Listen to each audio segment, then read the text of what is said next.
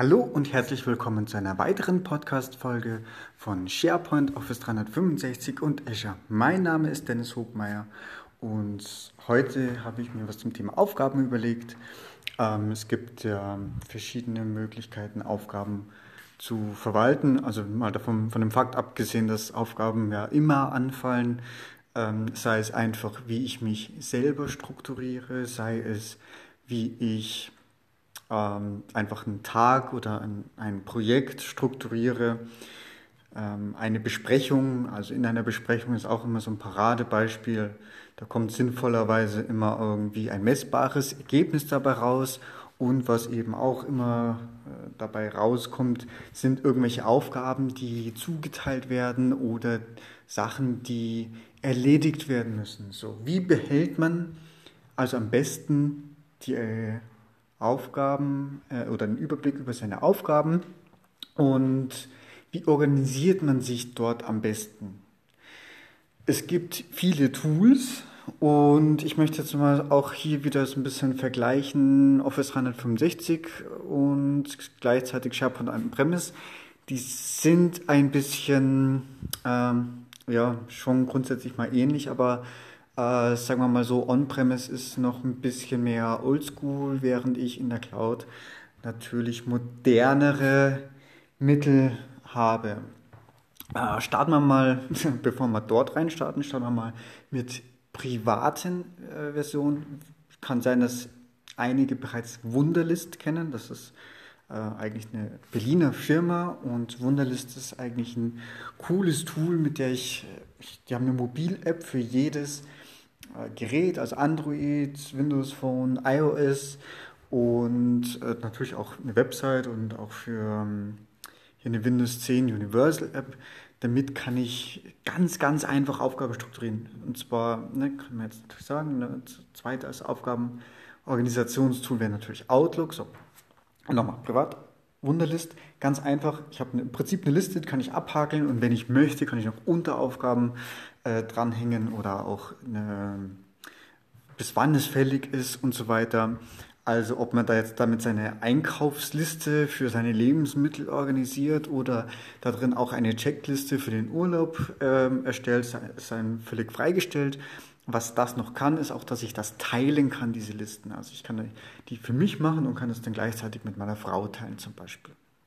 So, das kommt äh, aus dem privaten Umfeld. Microsoft hat diese Firma gekauft vor, boah, ich würde mal sagen, ein, zwei Jahren. Und ähm, ja, die haben jetzt als Herausforderung, dass irgendwie alle Aufgaben, die es irgendwo gibt, halt ähm, zusammenführen und irgendwo das Know-how im Prinzip einfließt. Der erste Outcome, der dort, den man da merkt, ist Microsoft To Do. Das ist quasi Wunderlist mit dem Unterschied, dass Microsoft To Do ähm, die als, als Datenhaltung die ganz normalen äh, Microsoft-Rechenzentren verwendet und damit auch die entsprechenden Standards. Sprich, wenn mein Tenant eben in Europa ist und ich äh, hier meinen Office 365 Account habe, dann ist Microsoft To Do bereits äh, in diesen Kacheln verfügbar, kann ich draufklicken. Das ist eine rein persönliche Aufgabenliste. Ähm, also anders als bei Wunderlist kann ich das nicht teilen, aber auch Konzept ist das gleiche. Es gibt eine App für alles, also für iOS, für Android, für Windows Phone. Ich habe auch eine Windows 10 Universal App. Es ist ganz, ganz schlank. Das heißt, ich kann einfach Aufgaben schnell runterschreiben. Ich kann das so ein bisschen in Listen strukturieren. Ist also für mich persönlich um meinen Alltag und vielleicht auch mein Backlog, meine Ideen irgendwie zu sammeln und zu strukturieren. Ein tolles Feature oder zwei tolle Features dabei sind. Ähm, oftmals habe ich einen ganz großen Aufgabenpool, wo ich mir auch Ideen entsprechend auch sammle, bis zu einem Zeitpunkt, wo ich vielleicht mal ein bisschen Luft habe. So, dann kann ich mir Gedanken machen, okay, ich, was weiß ich, ich habe heute quasi sonst nichts zu tun. Ähm, oder ich habe heute die Zeit für Weiterbildung oder ich möchte einen Artikel schreiben, zu was denn überhaupt? So, und dann kann ich im Prinzip auf diesen Aufgabenpool zurückschauen und kann schauen, okay, was nehme ich mir vor? Und da gibt es eine coole Funktion, da kann ich sagen, ähm, aus, über diese Aufgabenlisten hinweg zu meinem Tag hinzufügen. Das heißt, ich, ich kann mir halt sagen, was ist, ich muss ein Angebot erstellen, zu meinem Tag hinzufügen. Dann möchte ich einen Artikel schreiben, zu meinem Tag hinzufügen. So, dann habe ich zwei Sachen und kann darauf so ein bisschen äh, meinen Fokus legen. Das ist das eine. Das zweite ist, ähm, es synchronisiert auch mit Outlook-Aufgaben. Das heißt, wenn ich in To-Do eine Aufgabe erstelle, dann ähm, synchronisiert er das auch nach Exchange und damit kriege ich das auch in Outlook. Ist vor allem dann interessant, wenn ich auch Fälligkeitsdatum eintrage, weil mir dann natürlich der ähm, oder Outlook auch nochmal mit einem Reminder hochkommt. So, dann habe ich da einfach schon mal zwei Wege, ähm, wie ich diese ja, Aufgaben für mich persönlich strukturieren kann. So, der nächste Schritt wäre jetzt Planner. Also sprich, ich habe irgendwie ein Team und ähm, sei es jetzt projektgetrieben oder sei es auch abteilungsgesteuert, dass ich sage, nehmen wir mal Projekt, ich ähm, machen wir mal ein kleines Projekt, das heißt die, ein Firmen-Event XY so, was brauchen wir dazu? Wir brauchen, was weiß ich, einen, äh, macht eine Besprechung. In der Besprechung werden Aufgaben zugeteilt. Keine Ahnung, wir brauchen einen Partytisch, wir brauchen Getränke, wir brauchen einen Kühlschrank, äh, einen Grillmeister, einen Grill und so weiter. Und über Planner kann man das jetzt recht schön strukturieren, eigentlich ähnlich mit, ähm, ist ein bisschen ähnlich wie die To-Do, also die Idee ist das gleiche. Ich kann einfach Aufgaben hinzufügen ich habe hier ein bisschen mehr Strukturierungsmöglichkeiten. Es gibt natürlich einen, einen Status, ne? also zum Beispiel not started, in progress, completed. Ähm, gibt es, glaube ich, noch was. Ich kann Unteraufgaben hinzufügen. Das heißt, was weiß ich, wenn ich halt brauche, ähm, ein Bierbänke organisieren oder Bierbänke aufstellen, so, dann muss ich erstmal schauen, ähm, von wem kann ich die ausleihen, dann muss ich sie transportieren und so weiter. Ne? Das wären zum Beispiel Unteraufgaben. Und natürlich kann ich sie zuweisen. Ich kann sie ein oder mehreren Personen gleichzeitig zuweisen und mit Fälligkeitsdaten versehen. Genau. Äh, eins geht noch, ich kann das in sogenannten Buckets organisieren. Das heißt, ich habe, ähm, nehmen wir mal als SharePoint als Infrastrukturprojekt als Beispiel. Da hätten wir zum Beispiel, wenn wir eine SharePoint On-Premise Farm bereitstellen, dann haben wir vielleicht ein Buckets äh, Infrastruktur oder SQL, dann haben wir SharePoint, dann haben wir Backup. Ja, und haben, können so sagen, okay, wir haben zu jedem dieser Teilbereiche haben wir halt verschiedene Aufgaben, die dann entsprechend erledigt werden müssen. So, und dann kann man sich dann natürlich ein bisschen die Übersicht verschaffen. So, jetzt nehmen wir mal an, wir sind mal in ganz vielen, vielen Projekten. Ne? Also es dürfte wohl kaum einer von uns nur dediziert an einem Projekt arbeiten. Die meisten, die arbeiten in mehreren Projekten gleichzeitig. Und ähm, da ist es teilweise halt die Herausforderung, dass ich den Überblick behalte. Das heißt, was hier Planner ganz gut macht, ist, es gibt so einen äh, Planner Hub. Das ist quasi eine ein, ein, ein Aufgaben-Dashboard. Ne? Da kann ich reinschauen, das ist grafisch mit so einem Tortendiagramm und da sehe ich dann, okay, äh, ich habe die und die Projekte, die sind dann quasi, jedes eigene hat ein Tortendiagramm und da sehe ich, ich habe, es gibt in Summe so viele Aufgaben, davon sind so und so viel abgeschlossen, so und so viel sind offen, so und so viel sind, Achtung, überfällig. Und was mir übrigens hier Plan auch noch macht, gut, da kann ich natürlich dann reingehen und so weiter, ne? also ich kann mich dann dadurch wieder navigieren.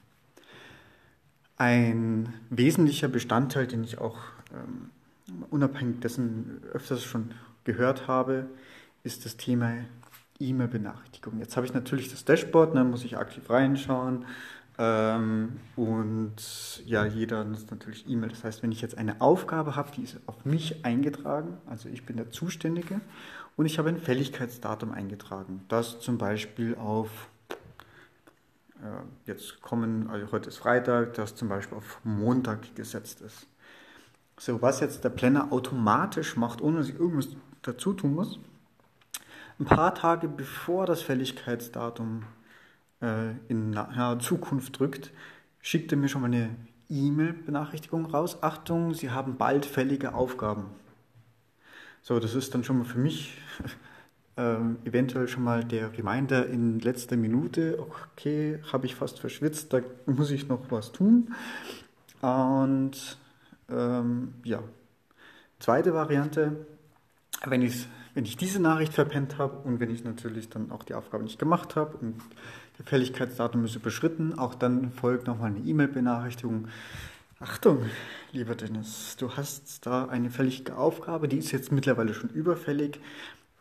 Na, mit dem freundlichen Hinweis, kümmere dich darum.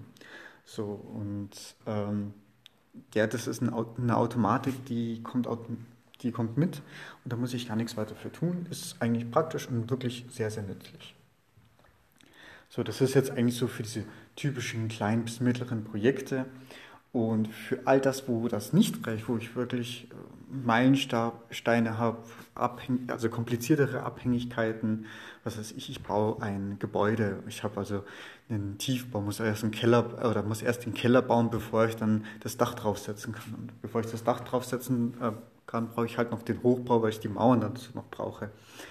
Und ähm, so, dafür ist dann Project halt der Klassiker. Das ist dann ähm, wirklich umfassende Aufgaben und Projektmanagement-Verwaltung.